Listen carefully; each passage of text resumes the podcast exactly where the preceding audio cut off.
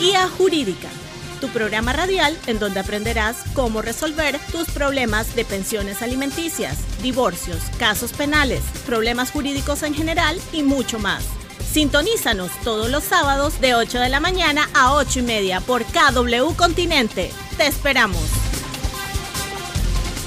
La Autoridad Nacional de los Servicios Públicos regula y fiscaliza las empresas de telecomunicaciones, electricidad y agua potable. Si el servicio que recibes por parte de estas empresas reguladas es deficiente, recuerda que tienes el derecho a presentar tu reclamo primero ante la empresa prestadora.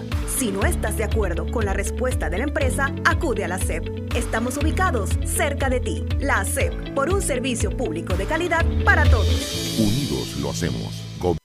Atención residentes del circuito 11, 23, 31, 71, 84, 85 y 89. A partir del miércoles 30 de marzo le corresponde la dosis de refuerzo a los mayores de 16 años de edad. Recuerda, las vacunas ayudan a salvar vidas y reducen los riesgos graves en caso de contraer el virus. Señores padres de familia, a partir del miércoles 30 de marzo, le corresponde la segunda dosis a niños de 5 a 11 años en los circuitos 23, 32, 42, 43, 44, centros de salud, hospitales y policlínicas a nivel nacional. Llevemos alegría y salud a nuestros niños. Las vacunas son seguras y los protegen. Panamá sale adelante. Gobierno Nacional. KW Continente. La Autoridad Nacional de los Servicios Públicos regula y fiscaliza las empresas de telecomunicaciones, electricidad y agua potable. Si el servicio que recibes por parte de estas empresas reguladas es deficiente, recuerda que tienes el derecho a presentar tu reclamo primero ante la empresa prestadora. Si no estás de acuerdo con la respuesta de la empresa, acude a la SEP. Estamos ubicados cerca de ti. La SEP, por un servicio público de calidad para todos. Unidos lo hacemos. Gobierno Nacional. Atención residentes del circuito 11, 23, 31, 71, 84, 85 y 89. A partir del miércoles 30 de marzo le corresponde la dosis de refuerzo a los mayores de 16 años de edad. Recuerda, las vacunas ayudan a salvar vidas y reducen los riesgos graves en caso de contraer el virus. Señores padres de familia, a partir del miércoles 30 de marzo, le corresponde la segunda dosis a niños de 5 a 11 años en los circuitos 23, 32, 42, 43, 44, centros de salud, hospitales y policlínicas a nivel nacional. Llevemos alegría y salud a nuestros niños. Las vacunas son seguras y los protegen. Panamá sale adelante. Gobierno Sintoniza todos los sábados tu programa Guía Jurídica por KW Continente, un programa de análisis jurídico, invitados especiales y los temas de actualidad que quieres escuchar, conducido por Hernando Abrán Carrasquilla y el profesor Jorge Chan. Buenos días Panamá, muy buenos días amigos que nos escuchan en KW Continente, en su programa Guía Jurídica Radio, todos los sábados, hoy 4 de abril del 2022 en una nueva edición, en compañía siempre de nuestro amigo Roque Castroverde. Buenos días, Roque. ¿Cómo estás? buenos días, eh, el maestro Hernando Branca Rasquilla, Abadi Balit. Oye, gracias por esta presentación, pero hoy tenemos, de verdad, de verdad, tenemos un invitado de lujo, el presidente del Colegio Nacional de Abogados, el doctor Juan Carlos Araúz Ramos, eh, que nos va a ilustrar y nos va a llevar pues por por ese eh, camino de poder entender lo que es este proyecto de una nueva ley de abogacía que incluye novedosos conceptos actualizados y que, claro, eh, él quien más para explicar este tema y le damos la bienvenida al programa. Eh, a todos los radioescuchas, pues este, pongan mucha atención a los colegas, porque vamos a tener un programa muy, muy interesante y, e importante también para el gremio de abogados. Así que bienvenido, doctor. Así es, Roque, le damos la bienvenida al presidente del Colegio Nacional de Abogados, al doctor Juan Carlos Araúz, que nos abordará eh, sobre el anteproyecto de ley que modifica eh, la ley del ejercicio de la abogacía. Juan Carlos, bienvenido a Guía Jurídica Radio, aquí a tu casa. Y, a todos eh, para que saludes y también nos compartas un poco sobre esta iniciativa que presentó el Colegio Nacional de Abogados eh, hace unas semanas eh, para beneficio de la audiencia y todos los que nos escuchan. Adelante. Abraham Roque, muchísimas gracias por la oportunidad. Un saludo a todos los que nos escuchan a nivel nacional. Creo que es un tema relevante para los abogados hablar sobre su marco normativo, el marco legislativo tomando en cuenta que la ley que nos regula actualmente es una ley que data del año de 1984 y eso con el paso del tiempo eh, permite entender que hay que actualizar el marco normativo, el crecimiento de la comunidad abogadil va en aumento, hay aproximadamente una tasa anual de 1.500 nuevos abogados por año que se forman en las distintas universidades del país y el mismo, el, mismo escenario del país eh, va exigiendo obviamente un aporte en, la construcción de un mejor Estado de Derecho. Y creería que se pone en escena eh, el papel de la abogacía eh, como el elemento que ayuda a moldear las democracias y las instituciones desde el conocimiento.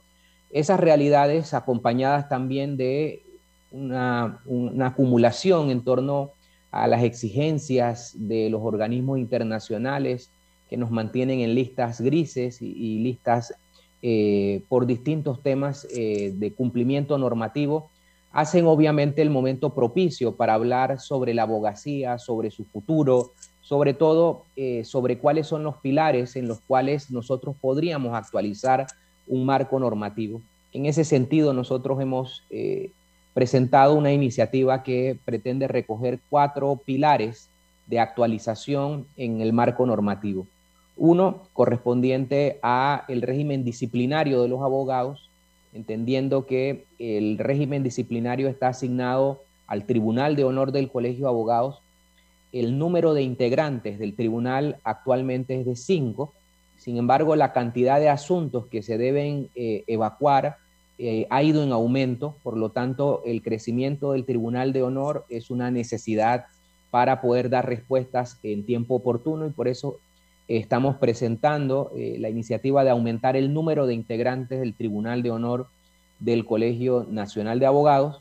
Eh, de igual manera estamos pretendiendo introducir un elemento de actualización permanente con criterio obligatorio, es decir, la educación continua como parte de la vida del profesional del derecho, comprendiendo que el derecho evoluciona constantemente en nuevas ramas, solo la pandemia nos deja una experiencia en donde todo lo que creíamos y todo lo que teníamos conceptualizado desaparece frente a un derecho de emergencia que eh, debe ir conceptualizándose desde la parte teórica y la arquitectura legal de, de cada país.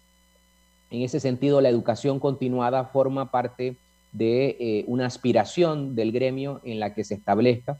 De igual manera, eh, abordamos lo referente al acceso del ejercicio de la profesión a través de algún mecanismo de control donde se pueda tener alguna validación.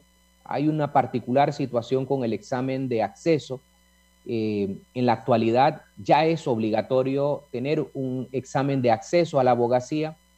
la sala cuarta de la Corte Suprema de Justicia desde el mes de diciembre dictó una resolución y ya hay los primeros grupos que han enfrentado la prueba que aplica eh, la sala cuarta. Sin embargo, nosotros lo llevamos a un, un, peldaño más, es decir, dar participación a distintos sectores vinculados a la academia, al mundo del derecho, con la posibilidad de crear un, mecanismo mucho más eh, integrador por eso la prueba de acceso o el control de acceso al ejercicio profesional lo queremos evolucionar de lo que hay actualmente como examen obligado únicamente en manos de la sala cuarta a eh, la posibilidad de democratizarlo, incluyendo a otros actores. Reconocemos en la Universidad de Panamá el papel eh, protagónico que debe realizar como eh, mandato constitucional y como papel histórico de la, de la propia universidad por eso creemos convencidamente que la Universidad de Panamá debe tener un rol eh, eh, de liderazgo en este eh, tema. Y el último tema que pretendemos insertar se refiere a la colegiación profesional obligatoria, tomando en cuenta que desde el año de 1994 la Corte Suprema de Justicia dictó un fallo en el cual estableció muy claramente que es obligatorio para los abogados estar colegiados. Sin embargo, lo que hubo un debate era si eran en un ente único o en múltiples entes. Nosotros nos acogemos al contenido del fallo de la multiplicidad de entes. Por lo tanto, lo que pretendemos con la regulación es que se exija el contenido del fallo, se dé forma a la vida eh, eh, gremial formal y que ese sea un punto de partida. Digamos, sobre esos cuatro pilares es un conjunto de normas que lo que hemos pretendido es acelerar una conversación y acelerarla porque nadie podría decir que es eh, sorpresiva, porque desde el año 94 eh, se, se, quedó con el compromiso de hablar sobre estos temas. Sin embargo, en el paso del tiempo, eh, distintas situaciones han ocurrido. creo que hay una, un ambiente propicio para conversar de, de, de, esta situación.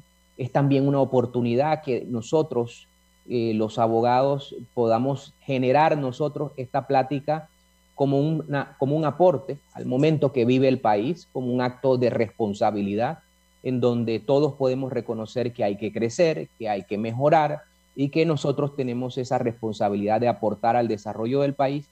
Y creería que en esos cuatro ejes temáticos eh, eh, gira el, momento con el cual se ha presentado esta iniciativa ciudadana, se presenta como iniciativa ciudadana justamente para evitar que en el camino haya algún tipo de, conflictos entre actores distintos a la abogacía y es un, paso eh, con el cual nosotros ahora pretendemos que la Asamblea de Diputados le dé el trámite correspondiente, podamos llegar a un primer debate, podamos eh, dialogar y consensuar en las propuestas, pero lo que sí creo eh, oportuno mencionar es que ante la propuesta presentada lo que debe surgir son contrapropuestas.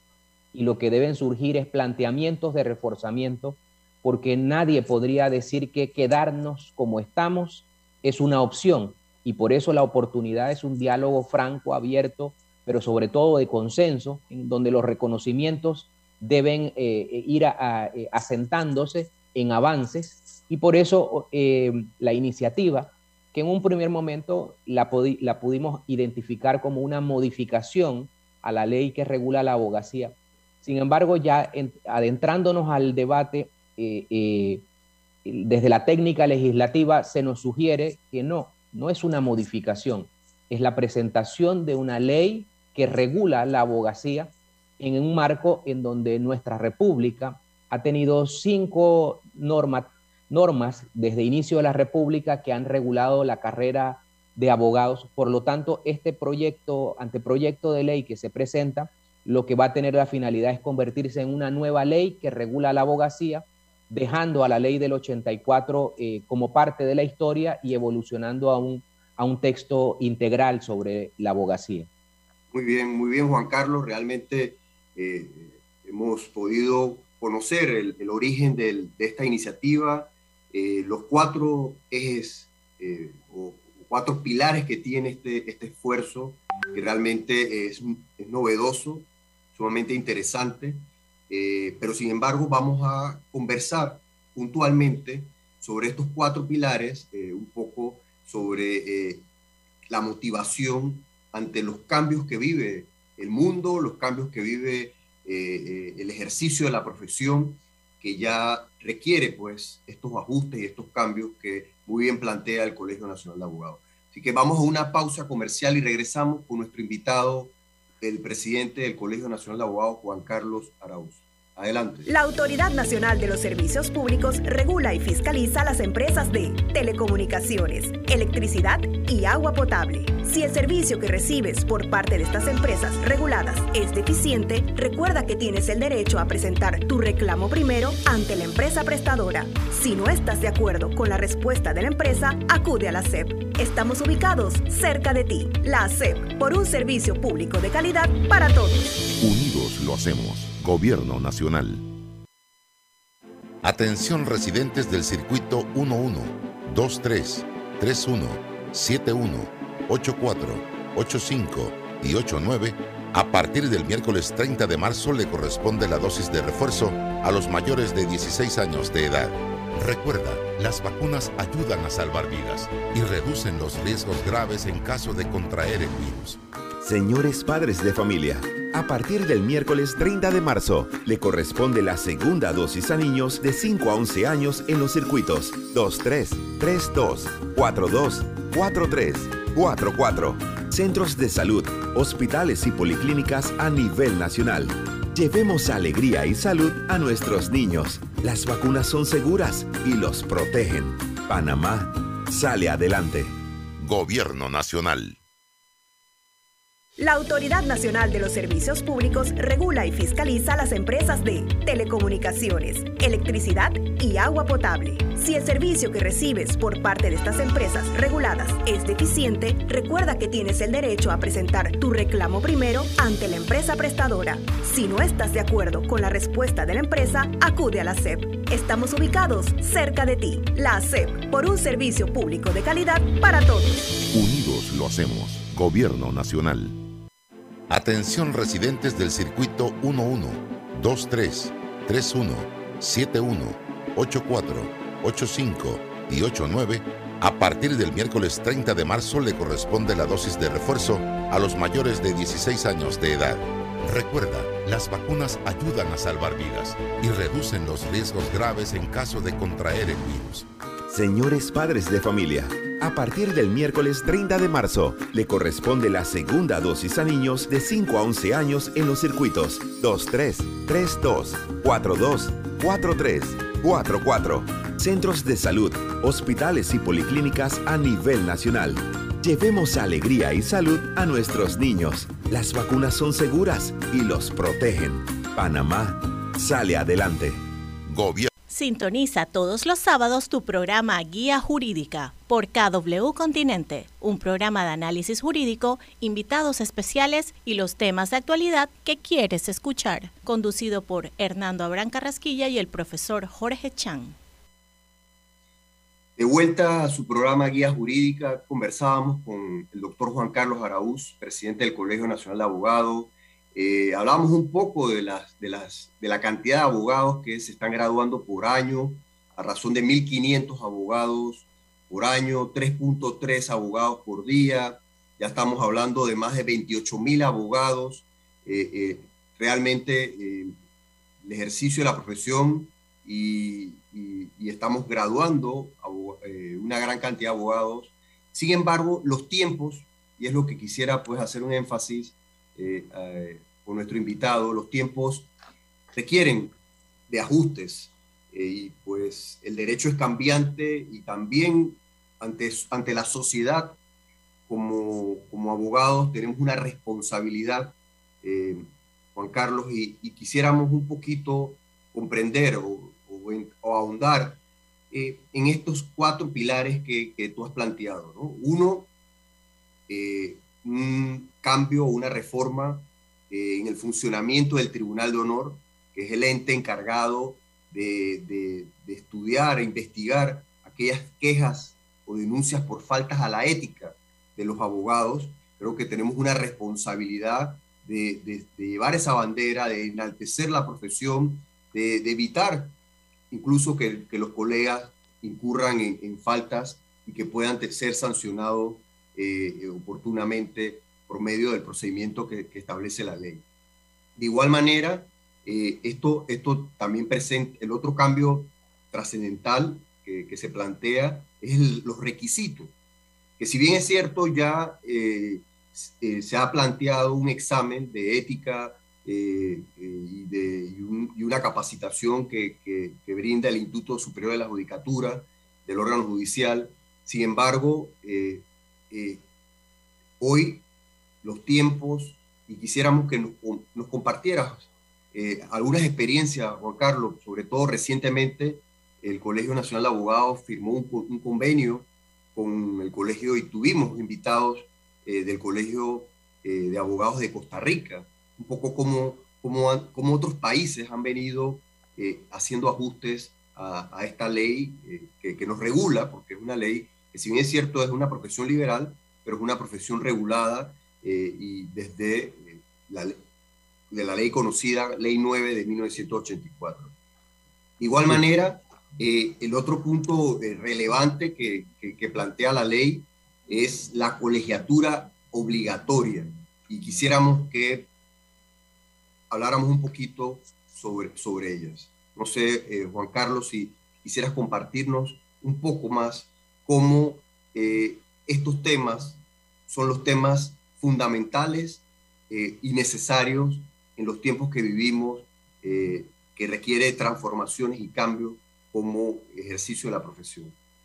voy a comenzar por el último punto. El, el artículo 40 de la Constitución Nacional contempla que eh, se permite el ejercicio libre de las profesiones y ese ejercicio libre está condicionado a reglamentos que atienden a unos supuestos determinados. Uno de los supuestos que indica el constituyente a través de ese artículo 40 se refiere a la colegiación. Es decir, que hay ciertas actividades profesionales que eh, tienen una finalidad pública.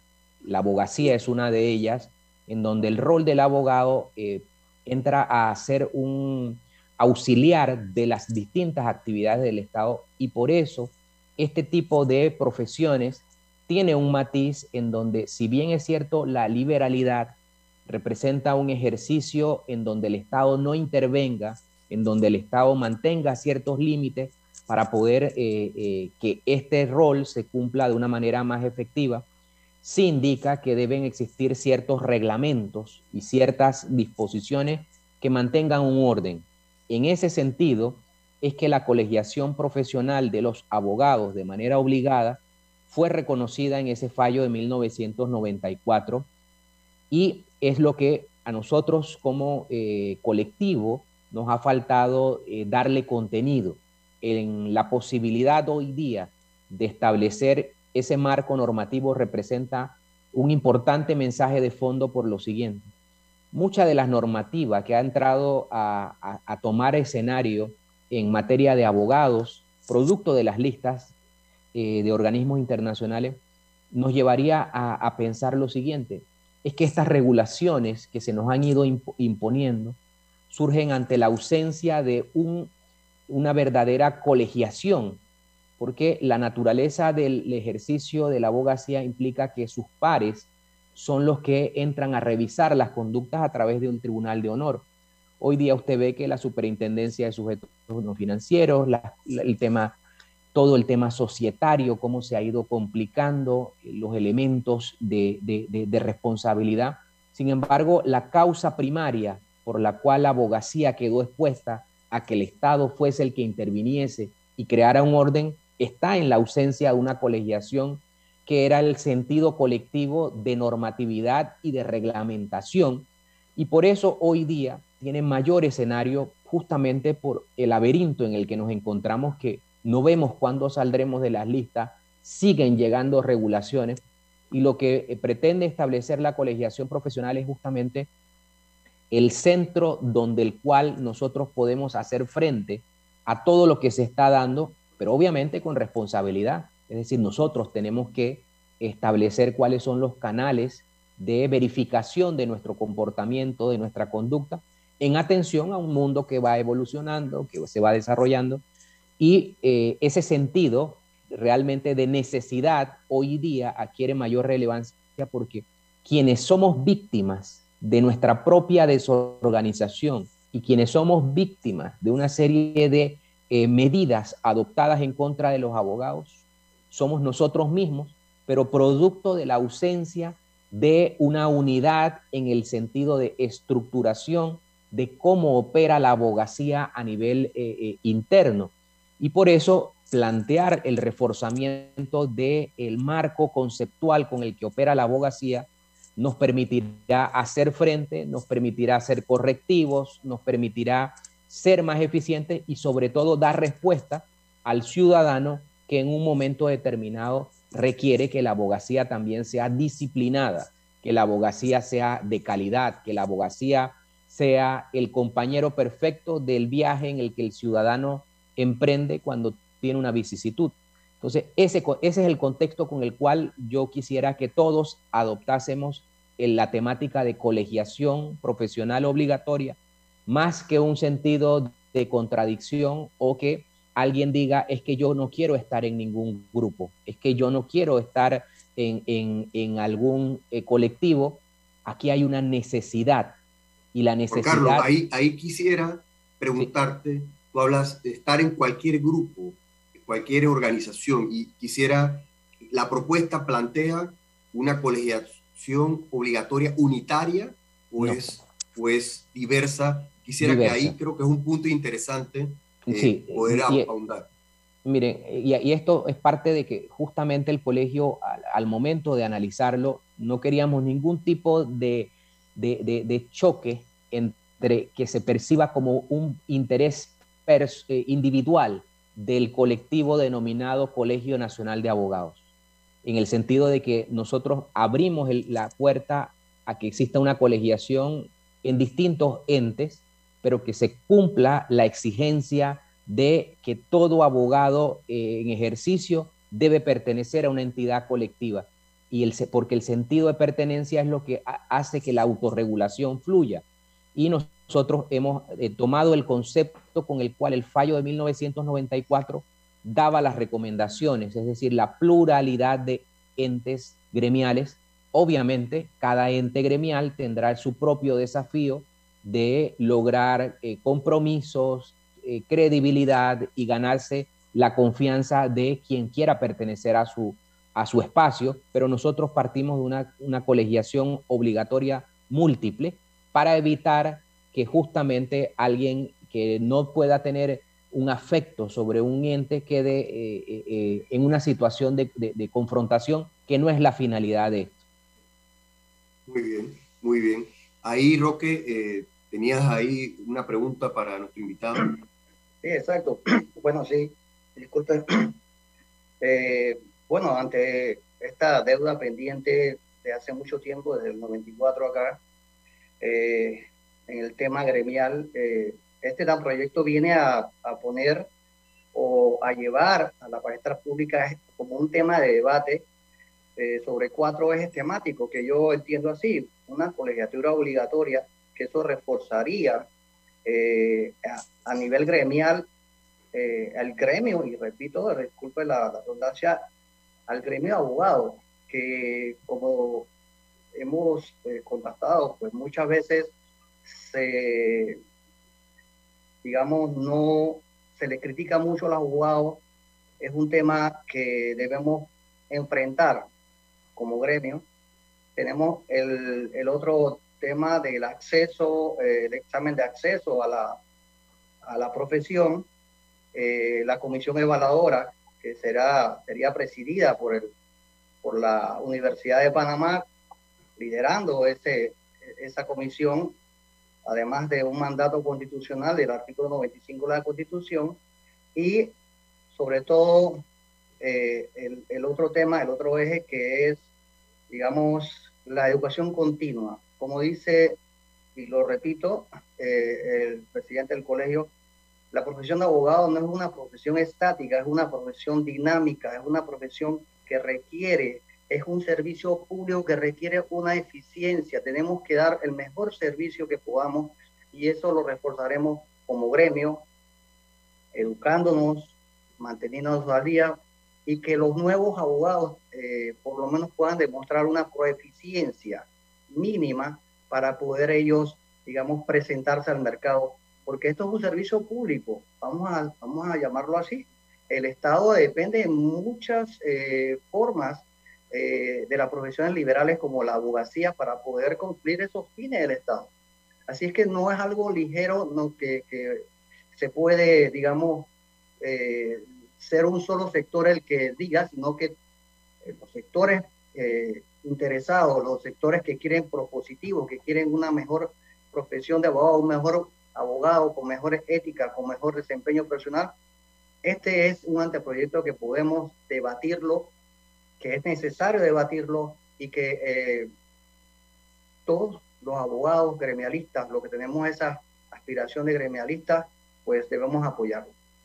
Esa es mi, mi pregunta. Yo creo que si el doctor me responde, yo sí tengo una aclaración en el artículo 5, eh, sobre todo los antecedentes delictivos, tengo una, una, que me haga una aclaración porque ahí dice que el objeto de la, del Tribunal de Honor, que es muy importante, ese otro eje temático, el Tribunal de Honor, tendrá como objeto verificar los antecedentes disciplinarios y delictivos. Eh, no sé si tendrá la competencia o no para poder requerir como autoridad esos, antecedentes delictivos, doctor. Sí, bueno, como, como decía Roque, no hay em, más allá que el planteamiento de generar el debate. Es decir, al final del, contenido de lo que se pueda aprobar, obviamente llegan estos matices en los que se tiene que precisar y, actuar con eh, la coherencia de cuáles son las facultades que se tienen que generar. Eh, yo quiero que lo veamos como el espacio de conversar el alcance de distintos temas, más que las normas específicas. Quisiera comentar una que, vamos también a, introducir y es la siguiente. Eh, con la llegada de la ley de carrera judicial, se introdujo una figura denominada amparo de independencia judicial, la cual estaba, está reservada para los jueces. Sin embargo, nosotros a través de la ley de la abogacía vamos a, incluir eh, una ampliación que implique al abogado en ejercicio, porque cuando usted eh, analiza en el, marco normativo eh, internacional, principalmente de Naciones Unidas, usted observa que existe una relatoría para la independencia judicial de los fiscales y de los abogados, correspondiendo a una vigilancia a los tres actores de la justicia. Y en la ley de la abogacía nosotros pretendemos introducir esa ampliación para que el amparo de independencia en el ejercicio de la profesión sea una posibilidad para que el abogado, cuando se sienta perturbado, intimidado, eh, amenazado, pueda comparecer, en este caso se lo estamos asignando a la sala cuarta de negocios generales, para que se pueda eh, impedir que un abogado sufra algún tipo de eh, limitación a su ejercicio profesional y como parte de la estructura mundial eh, a través de Naciones Unidas es que la protección es para todos, jueces, abogados y fiscales. Por lo tanto, la ley de la abogacía va a incluir esta norma que eh, busca entonces un mecanismo de protección ante todas las amenazas que se pueda recibir cuando un abogado elige una causa, la causa es controvertida, la causa eh, tiene eh, situaciones sensibles y por eso creemos que el momento también es de protección a la abogacía y a través de este amparo de independencia del ejercicio de la profesión pretendemos entonces introducir una herramienta poderosa y sustentada y bien fundamentada para protección del ejercicio diario. Juan Carlos, brevemente, porque nuestro público es muy diverso, eh, nos escuchan a todo lo ancho del país, eh, yo creo que es oportuno compartir con nuestra audiencia eh, que existe, que ante una queja de un abogado por, porque cometió alguna falta a la ética o, engañó o le faltó a algún cliente, ¿Qué, puede hacer ese, ese, afectado, esa persona vulnerada? Es bueno que, que, se conozca y que se sepa que existen mecanismos para también señalar a los abogados malos o a los abogados que en algún momento puedan cometer alguna falta. Eh, y quisiera que, que pudiéramos compartir para que en, contexto comprendamos la reforma. ¿no? Sí, en efecto. Y, justamente eh, hablar del régimen disciplinario de los abogados es que la propia ley actual eh, contempla que eh, toda, toda persona que tiene una queja eh, contra el funcionamiento, contra el servicio que se le ha brindado por, por, medio de un abogado, puede dentro de un año, desde que se cometió la falta, interponer una denuncia. Existe el Tribunal de Honor del Colegio de Abogados, quien actúa como ente investigador de los hechos, y luego el tribunal, después de hacerse un concepto, remite a la sala cuarta de negocios generales el expediente que contempla entonces la posibilidad que un abogado sea amonestado, suspendido de su ejercicio. Y eh, quiero mencionar que a, diferencia de todos los regímenes eh, eh, disciplinarios que pueda existir en materia de justicia, particularmente el de abogados, es el más transparente en el sentido siguiente. Cuando se sanciona a un juez, usted no ve que la sanción se publica en la Gaceta Oficial. Cuando se sanciona a un fiscal, usted no ve que la sanción es publicada en Gaceta Oficial. Cada vez que ocurre la sanción de un abogado, la propia ley mandata su publicación en Gaceta Oficial, adicionalmente de la colocación en todos los estrados tribunalicios del país, la comunicación de que un abogado ha sido suspendido de su ejercicio profesional y ese mecanismo obviamente es el que permite eh, eh, concluir que nosotros tenemos un mecanismo transparente de sanción, amonestación por la finalidad pública que tiene un profesional en la comunidad. Y eh, obviamente lo que pretendemos ahora es reforzarlo, darle mayor agilidad, darle mayor dinamismo. Sin embargo, el régimen disciplinario está allí esperando que cualquiera pueda hacer uso del mismo eh, permanentemente se reciben denuncias, eh, se hacen las investigaciones, se remiten expedientes eh, de forma continua.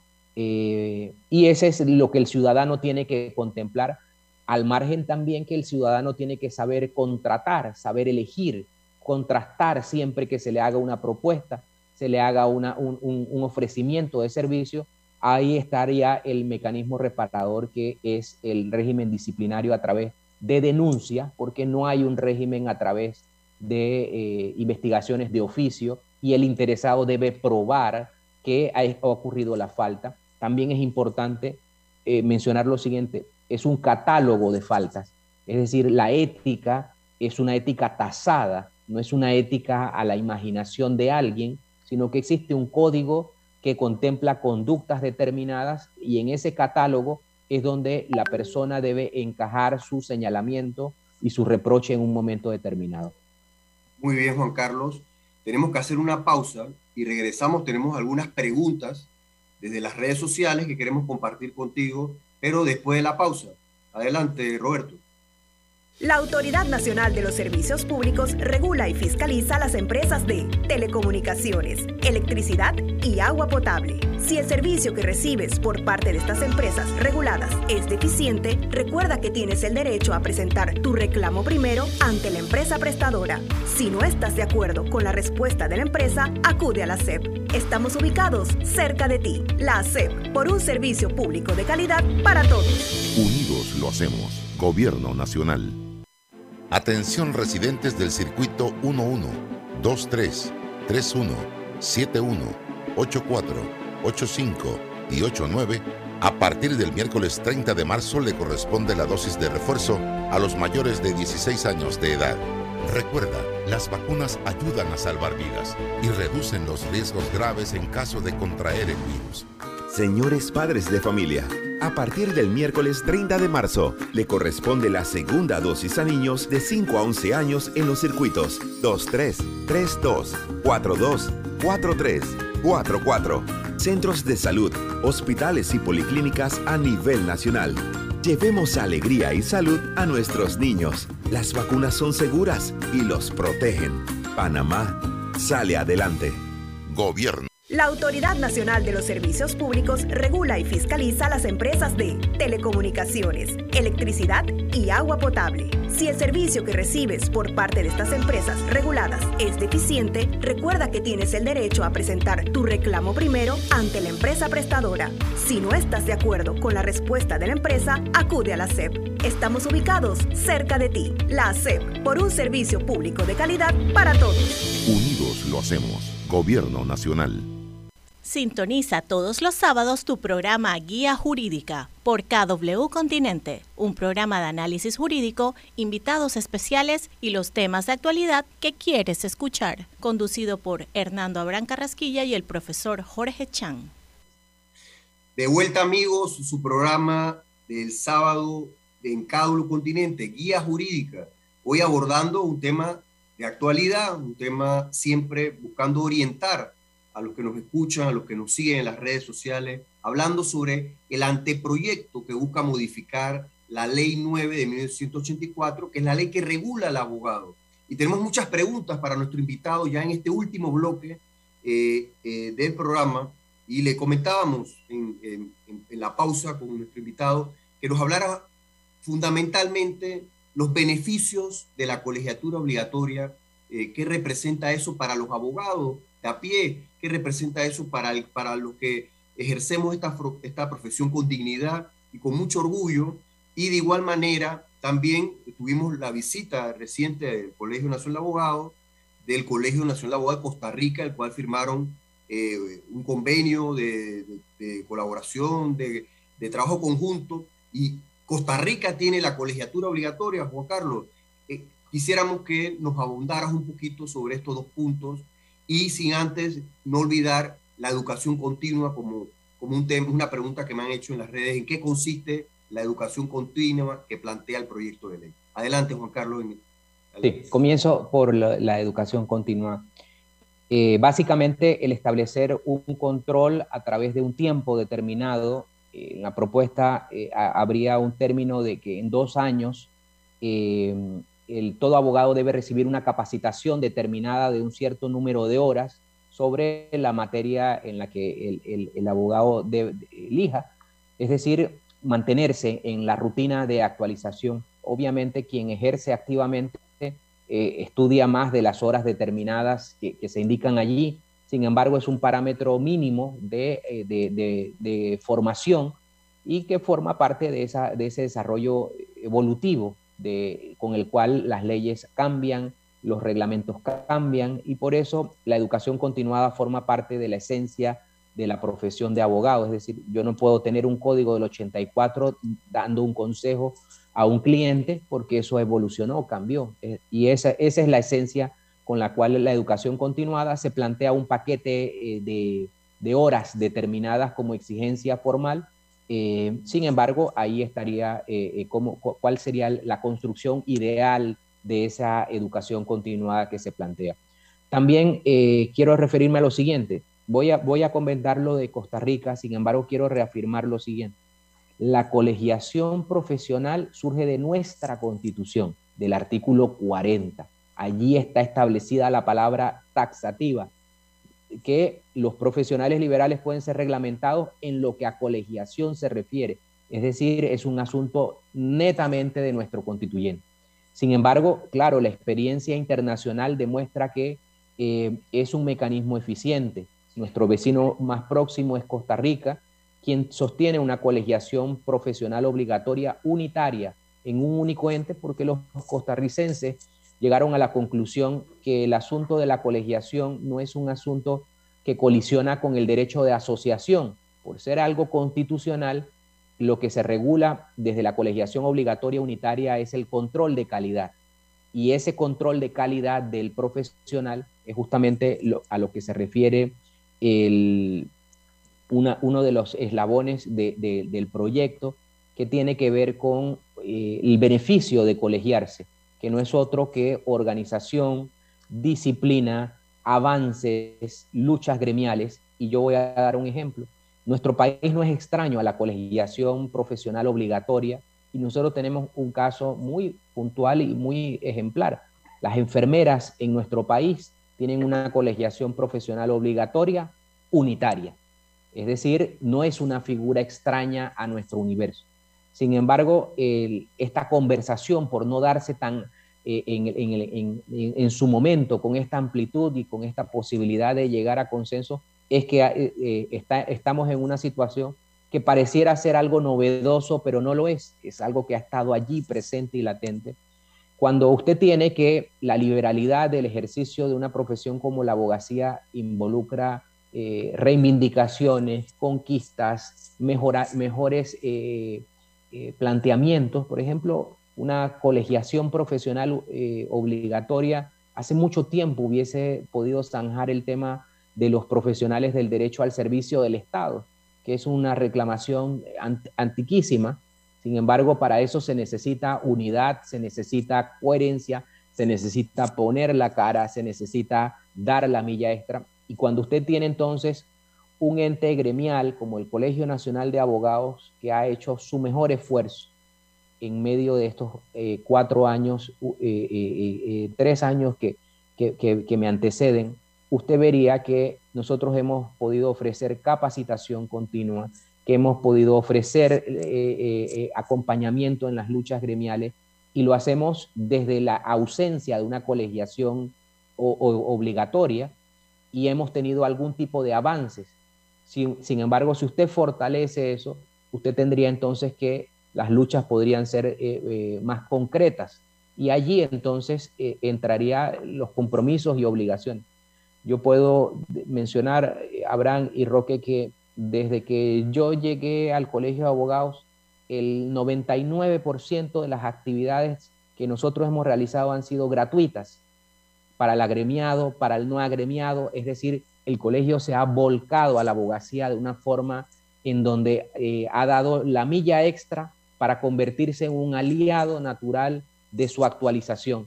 Y eso, en materia de, crecimiento de los abogados en general, representa un aporte sustancial. Ahora usted ponga eso en un establecimiento de un, de un funcionamiento más estable. Claro que usted va a tener incidencia en la sociedad, en el diario vivir del abogado, con eh, una construcción mucho más plena. Y sería eso, tenemos algo que funciona eficientemente, con esfuerzo, pero funciona, eh, tiene credibilidad, eh, la colegiación en el Colegio de Abogados tiene la capacidad de tener incidencia. Usted agréguele dos elementos adicionales y los abogados tenemos un aporte eh, realmente valorable a la democracia y al Estado de Derecho y esa es la visión con la cual yo podría decir la mayor ventaja de estar eh, colegiado de forma eh, institucional y, colectiva es el crecimiento del abogado, que es directamente el crecimiento de la sociedad en, calidad y en mejores estándares de prestación del servicio. Y así es que debiésemos ponerlo en un contexto de, de, por qué la necesidad de la colegiación profesional obligatoria. Muy bien, eh, Juan Carlos. Tengo una pregunta para luego ya cerrar con nuestras conclusiones. Quisiéramos, ojalá nos quede el tiempo, bueno, quedan cinco minutos, eh, un poco que nos comentes de la acción de inconstitucionalidad contra algunos artículos de la ley de propiedad horizontal. Pero sin embargo me preguntan sobre el consejo evaluador eh, que plantea esta ley. Este proyecto contempla un consejo evaluador del ejercicio de la profesión, un poco cómo está constituido, cuál es su rol. Yo sé, es muy breve, pero para poder, si podemos eh, Básicamente esa es la figura que planteamos como el ente que debe regular el acceso al ejercicio de la abogacía a través de una prueba controlada en donde los eh, entes eh, académicos como la Universidad de Panamá, las universidades particulares, la Corte Suprema de Justicia eh, y los, las organizaciones gremiales puedan tener como espacio colectivo para definir justamente ese, esas actualizaciones y esas pruebas con, concretas en donde es un espacio donde se puede hablar de forma horizontal entre todos los actores vinculados al derecho quiero mencionar que desde inicio de la República, en todas las leyes que han regulado la abogacía, el control de la abogacía siempre ha estado en manos de la Corte Suprema de Justicia, que es quien siempre ha emitido la idoneidad profesional. Por eso la presencia de la Corte siempre va a ser eh, como el espacio natural con el cual debamos interactuar, pero ese espacio del ejercicio tiene que ser obviamente liderado por los actores académicos, que son los entes que forman, que dictan los pensum de las universidades y en ese equilibrio los actores, que somos los abogados en ejercicio, podemos compartir con ambos eh, eh, roles que, se dividen en corte y academia. ¿En qué estatus está el proyecto, Juan Carlos? ¿Dónde está, ahora mismo? Está esperándose su prohijamiento y luego poder ser eh, llamado el primer debate. Guía estará muy pendiente eh, para hacerse presente, para apoyar esta iniciativa. Eh, Juan Carlos, realmente creemos que es necesario estos cambios y que se genere el debate, que, generemos el debate en, la Asamblea Nacional, eh, llegado el momento en primer debate, invitar a todos los abogados y colegas a que participemos. Esta ley es de todos, esta ley realmente es una ley que es necesaria ante los tiempos y las realidades que estamos viviendo. Quisiéramos aprovechar los últimos minutos con nuestro invitado especial, no tenemos esta oportunidad siempre. El colegio recientemente presentó una demanda de inconstitucionalidad contra varios artículos eh, de la ley de propiedad horizontal aprobada recientemente. Nos quedan muy pocos minutos, Juan Carlos, realmente son casi dos, tres minutos, pero quisiéramos brevemente el contexto de esta demanda eh, y pues lo fundamental eh, que se ataca y, entendemos que recientemente el procurador de la administración emitió una opinión o un concepto interesante. Eh, básicamente nosotros nos introducimos a estudiar la ley de propiedad horizontal justamente por una norma que atañe al artículo 40 de la Constitución, que es el del tema de los profesionales. La ley de propiedad horizontal contenía en su artículo, contiene en su artículo 30 una norma que prohíbe el ejercicio de la profesión eh, o lo, lo, condiciona a una autorización de la Junta eh, Directiva del PH y a nosotros, y también lo restringe a que solo pueda ejercerla quien vive en la unidad. Y nosotros, motivados por esa eh, prohibición y límite, hacemos el estudio de, de, la ley y llegamos entonces a la conclusión de que debíamos demandar el artículo 30 acompañado de otras normas. El procurador ya se ha pronunciado, nos ha dado la razón en que el artículo 30 es una limitación indebida a los profesionales. Nos sentimos muy complacidos porque el papel del Colegio de Abogados es velar por los profesionales y velar porque eh, justamente este artículo 40 de la Constitución sea nuestra punta de lanza en toda nuestra ejecución y eh, sobre ese parámetro, eh, digamos ahora, pasa a que esto va a llegar a una fase de alegatos, la Corte se debe pronunciar, sin embargo nos sentimos satisfechos por el, plantear el debate. El artículo 30, Juan Carlos, ¿a qué, ¿a qué, se refería para, para los que nos eh, escuchan? contenía una, una eh, obligación del propietario del inmueble a pedir una autorización para ejercer su oficio en la unidad. Adicionalmente, eh, indicaba que ese beneficio solo, solo podía ser para quien vive en el inmueble y se le limitaba al inquilino y allí entonces eh, eh, la norma era atenta directamente contra profesionales que en medio de la pandemia han tenido que eh, ejercer su profesión en su casa y eso a nosotros nos parecía sumamente hostil contra la realidad que vive el, el, profesional panameño y por eso nosotros nos presentamos, demandamos y nos sentimos satisfechos, insisto, yo me siento muy satisfecho porque el artículo 40 es el gran paraguas del profesional en Panamá y siempre que se pueda... de la administración eh, eh, hace un análisis y, coincide que la norma es un exceso, que atenta contra los profesionales que tenemos idoneidad, que atenta contra los inquilinos y, principalmente ese es el motivo con el cual nosotros entramos a la revisión de la ley de propiedad horizontal. Hay otras normas que coincide también el procurador, eh, los jueces de paz, unas competencias en exceso, y otros debates que, que, se plantearon en la misma. Sin embargo, el, el, punto nuestro es el profesional panameño. Vamos a estar muy pendientes de este tema, Roque. Eh, realmente este es un tema de interés para los profesionales del derecho, para los que nos escuchan, porque la, realmente la ley de PH es una ley que afecta a todos, para bien o para mal. Así que, pero bueno, el tiempo en la radio, como saben, es nuestro principal enemigo. Queremos agradecerle al presidente del Colegio Nacional de Abogados, el doctor Juan Carlos Araúz, por su participación, por orientarnos sobre esta iniciativa de, que busca reformar la profesión del abogado y en la cual estaremos ahí pendientes, Roque, vamos a estar presentes en ese debate. el liderazgo que tiene a nivel, eh, mm, a nivel del colegio, a nivel de la defensa del gremialismo y en defensa de la ley en defensa del el artículo 40 de la Constitución. Así que ese liderazgo manténgalo, creo que nosotros, el Grupo Vía, los seguirá apoyando siempre. Nos vemos el próximo sábado. Hasta luego. saludos, a Itzel, saludos a Itzel hasta lejos.